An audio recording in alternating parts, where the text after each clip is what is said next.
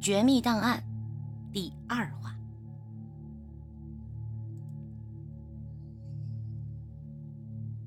我问老张：“哎，你你你怎么知道的？”老张说：“哎呦，哥儿几个看了这个报道都吓坏了，然后就把电脑打开搜了搜内容，哎，结果好几条被屏蔽的新闻里边说，东城有一座年代久远的怪楼，基本上两到三年都会翻修一次，但……”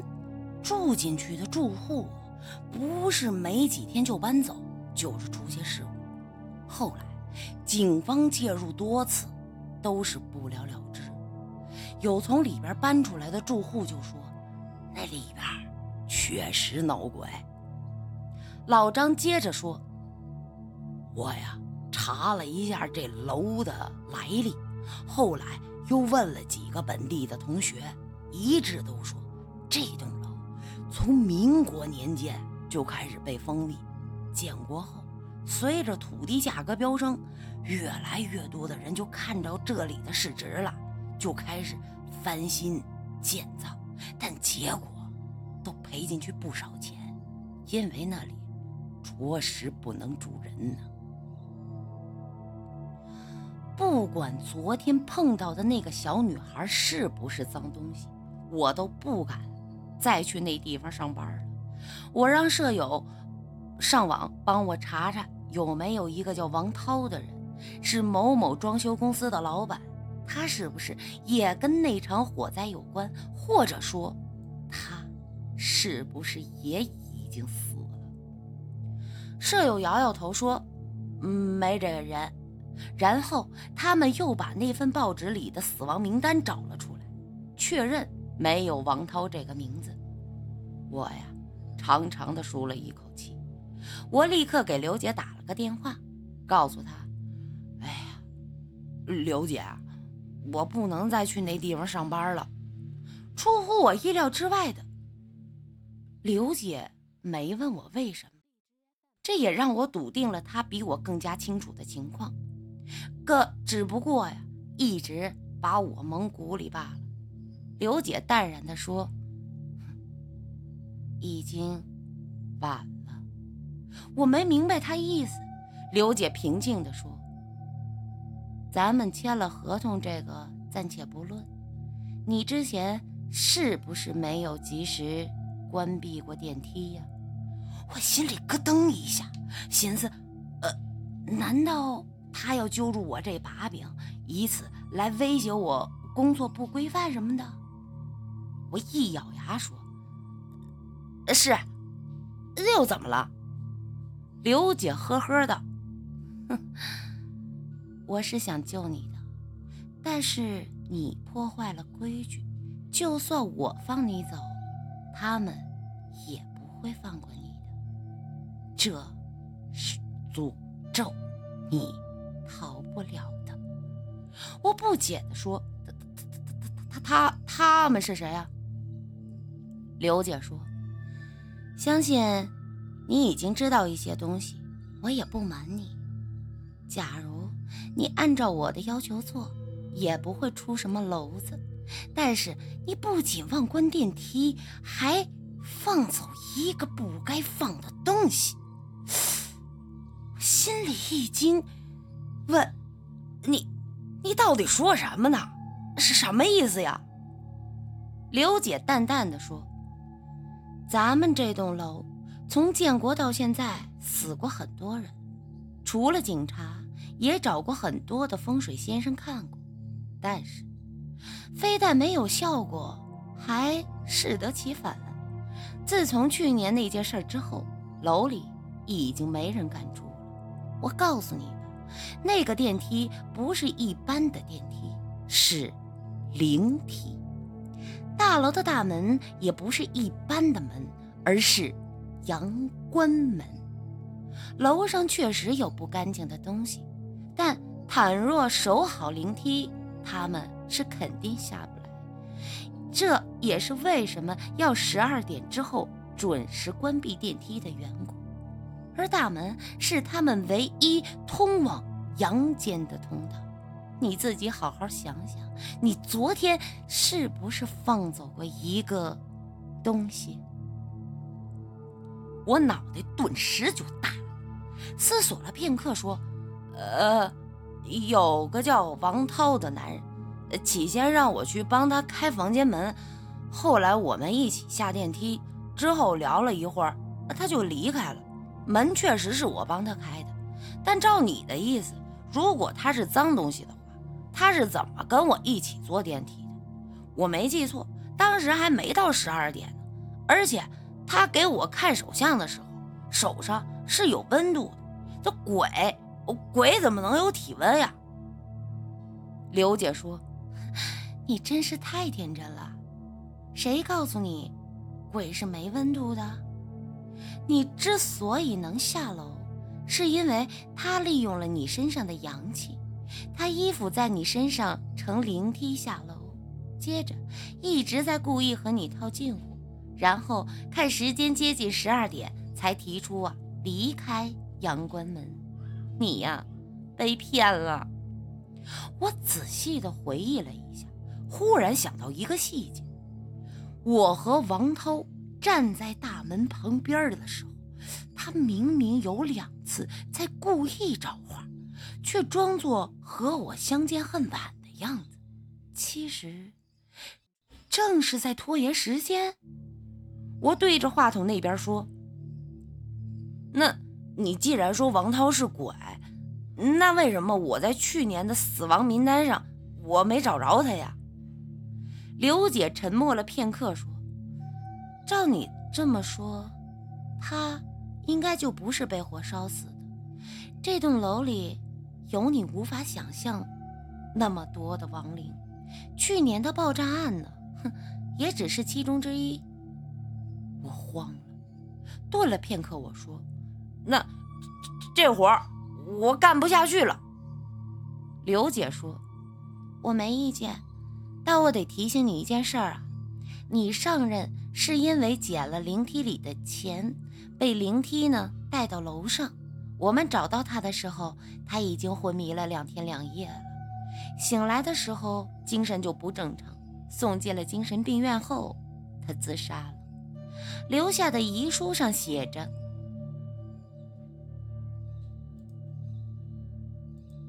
我不该进电梯，也不该捡那笔买命钱。你的情况，我也是调取监控才知道。至于你有没有拿他们东西？”不知道，不知道刘姐说：“但这样说吧，你有没有拿人家东西不知道，你走放走的那个东西呀，还会来找你的。至于他对你有没有恶意，我也不知道。你呀，哼，好自为之吧。”我心乱如麻，烦躁之下直接挂掉了刘姐的电话。出了学校，我打车直接去了那个介绍我做内勤的小。直接找到了那个介绍我做内勤的朋友小乔的家。一见面，我首先就给了他一拳，质问他为什么要把我介绍进一栋鬼楼里边上班。那哥们低着头说：“对不起。”他呀也是看中了刘姐给的那笔昂贵的介绍费，加上我当时急着用钱，催他催得厉害，他迫不得已。才干了这么一件事，要打要骂随便我，我气得真是直跺脚啊！告诉他，他妈的，你差点他妈害死我！小乔听完我讲的事儿，一个劲儿的跟我说对不起，我也懒得跟他废话，直接问他知不知道我上班上任那钱是怎么死的。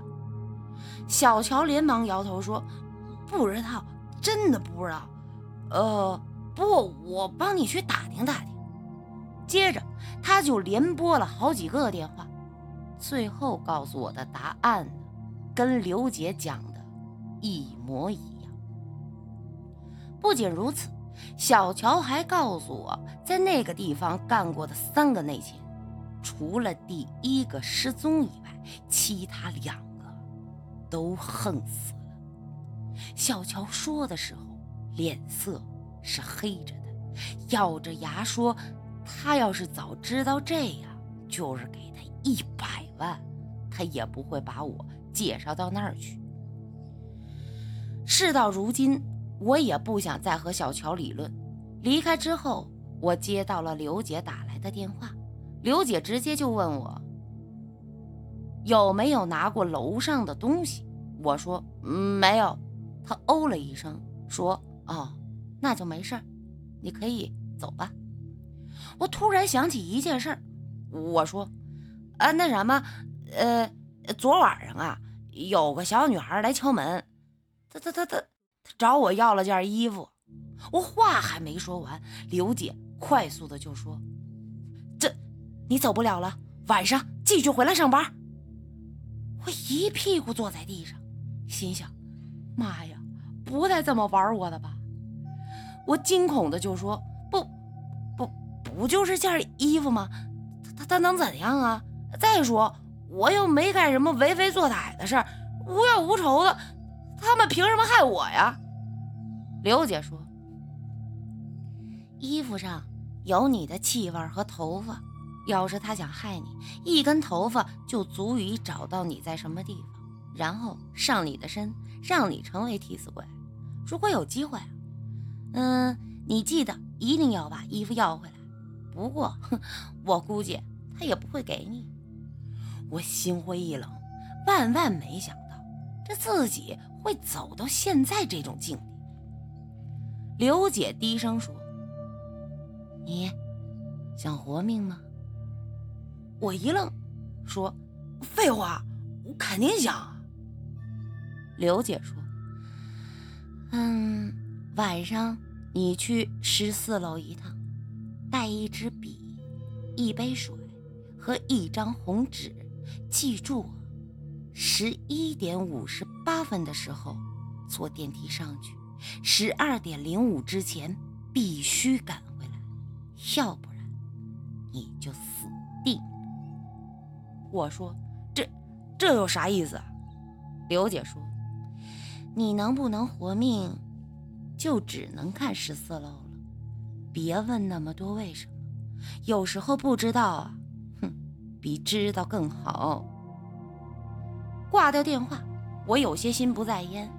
首先想到的是王涛跟我说的那些话，我总觉得他就算是鬼，也没有害我的意图。相反的，他还警告我要按时关电梯、看好大门，以及无论如何也不要去十四楼。刘姐告诉我，想要活命。必须去一趟十四楼，这我该听谁的呀？刘姐骗过我，但换做任何一个老板，为了招人也都会这么做。但我毕竟对他没有任何了解，相反的，我却更加觉得王涛说的有道理。我先回宿舍睡了几个小时，醒来后。去食堂吃饭，然后照常的上课复习。回到宿舍的时候，我不经意间呢，就在镜子前面站了下来。陡然间，我发现自己半个月来竟然瘦了整整一圈儿啊，脸上满是黑线。到了晚上，在舍友们的劝阻下，我还是去了。到了单位的时候，监控室里。多了个人坐在屏幕旁边，我心想，应该就是刘姐说的新人了。我走上前去跟他打招呼。这家伙是个瘦高个，皮肤很白，眼睛凹陷，眉毛很有棱角。他话不多，我们相互介绍了一下，他就开始坐在电屏幕旁边啊，面无表情。我也懒得再跟他搭话。心里还在犹豫，今晚到底是去十四楼还是不去呀？正纠结着，吴一忽然拍了脑袋一下，说：“哎，啊，刚才有人过来敲门，说要找李凡。嘿，我差点忘了告诉你。”我问他：“是谁呀？他说不知道，长得有点黑，胖胖的。他把电话留下来了，说你一定会给他打电话的。我一听，顿时不解呀。那谁呢？哦，看来找我的肯定是王涛，刘姐所说的被我放走的人。我不明白，他为什么那么自信，我一定会给他打电话？难道说他是为了报答我放他出去，所以要感谢我？我赶紧出去拨通电话，接电话的果真是王涛。他开口第一句话就是：“别去十四楼，他呀，故意害你的。”王涛的声音很深沉，一改当天爱开玩笑的口吻，认真的说：“想必呀，你也知道，这栋楼里……”干净的东西了吧？想要活命，千万别去十四楼，惹怒了里面的家伙，谁都救不了你。这个诅咒已经开始了，灵梯只有你能控制。如果有天它不能按时停下来，你就完了。我一连就问道。哎，你你你你是人是鬼？刘家为什么要害我呀？王涛舒了口气说：“我不是鬼，鬼是不可能离开灵梯的。我确实利用了你帮我脱身，但是我肯定的告诉你，我不会害你，小兄弟，听我的没错。刘荣这个人心机非常重。”你别听他，还有，这是我的电话，有什么事儿记得给我打。我愣了愣，由于过于紧张，我差点没拿住手机。感觉到王涛要挂掉电话，我赶紧问：“哎，你认不认识三楼那小姑娘？十六七岁的样子啊？对了，还有十四楼那白衣女人啊？”王涛沉默了很久，我还以为呀他挂掉了，喂了几声之后，他才说：“那小姑娘不是人，而那个女人，哎，我不敢透露。按说她是不会轻易出门的，不过，哎，总之你离她远一点。我告诉你的就这么多，那里面有我不能得罪的东西，记住我的话，死死。”十四楼啊，千万不能去！挂掉电话，我感觉后背已经湿透了。王涛到底是不是鬼啊？这个问题始终困惑着我。刘姐说他是，而他自己又不承认。仔细想一想，我很难相信自己在和一个鬼在交流问题。我抱着脑袋，我感觉头都要炸了。眼看着十二点就快要到了，我还在纠结，我到底该怎么办呢？回到监控室，吴一还在一动不动地坐在那儿，看我回来，他也没说话。我俩相视对望一眼，各自做自己的事情。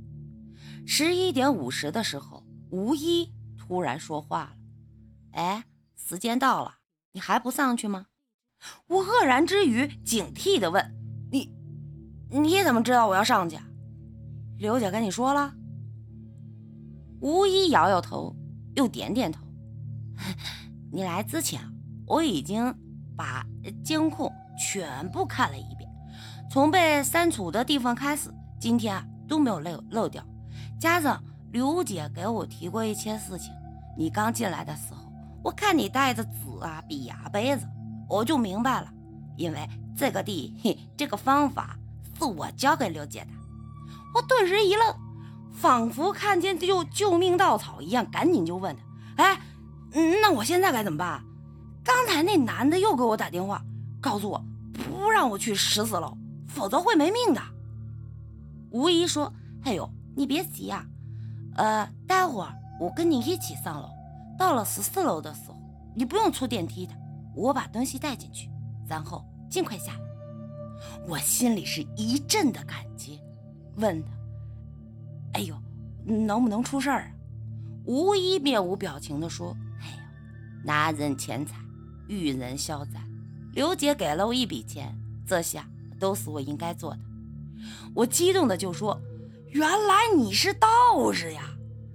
吴一疑惑的看着我说：“哈，现在哪还有道士啊？我不是，我就是一看风水的。刚才告诉你的这个方法是个土方法，笔和纸是给那里面的东西准备的。有时候鬼和人是不能直接交流的，而那杯水，呃，是你的来意啊。”水，因为啊，杯子是静物，那这样就不会显得突兀嘛。让他知道你不是有意冒犯，就是想知道他的意图而已。东西放到那，啊，第二天白天咱们再来取，哎，就能一目了然了嘛。我就问他，这管用吗？吴一不耐烦地说：“哎呀，我也不知道，试试吧。”吴一起身。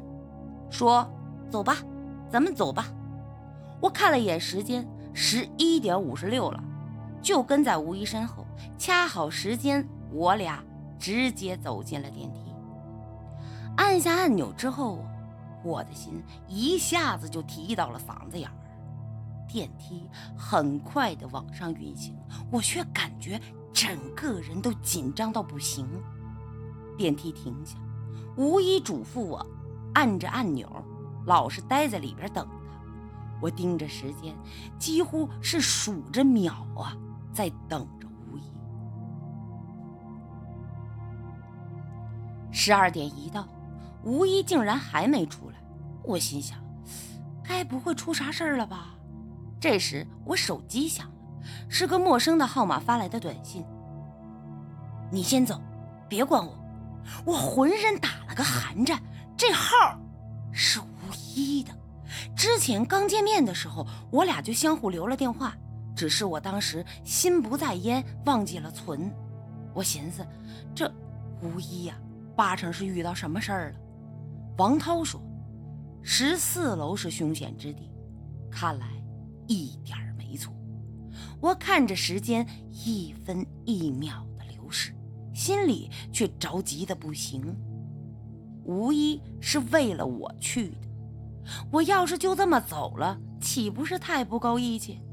可是待在这里又无能为力，我死死地摁着按钮，一颗心呢悬在半空。陡然间，一个红衣身影钻了进来，我吓了一跳，连退了好几步。电梯按钮刚松，电梯门就要关上，我下意识的要去按住电梯。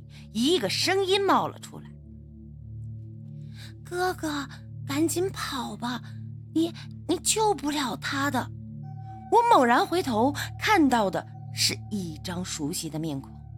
那女孩一脸坚定地看着我，我也顾不得她到底是不是鬼了，直接问她有没有见到吴一，里面到底发生了什么事儿。小女孩皱着眉头。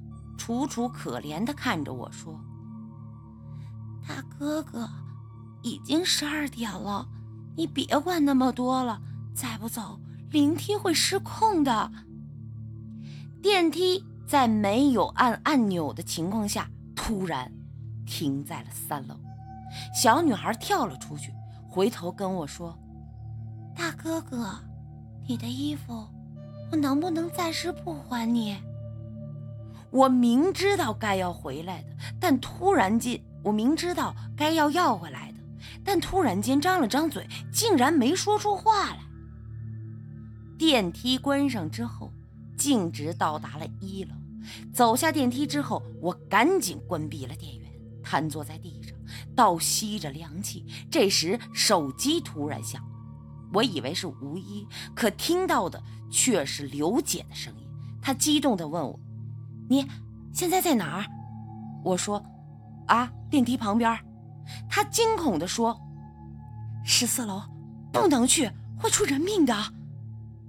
我说：“你他妈现在才说，吴一已经被困在上面了，是死是活我还不知道呢。”刘姐说：“你在那儿等着，我现在赶紧就我赶过去。”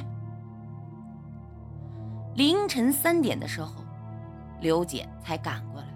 我问她：“嘿，你怎么这么慢？”她说：“就算到了地方，我也不能开门。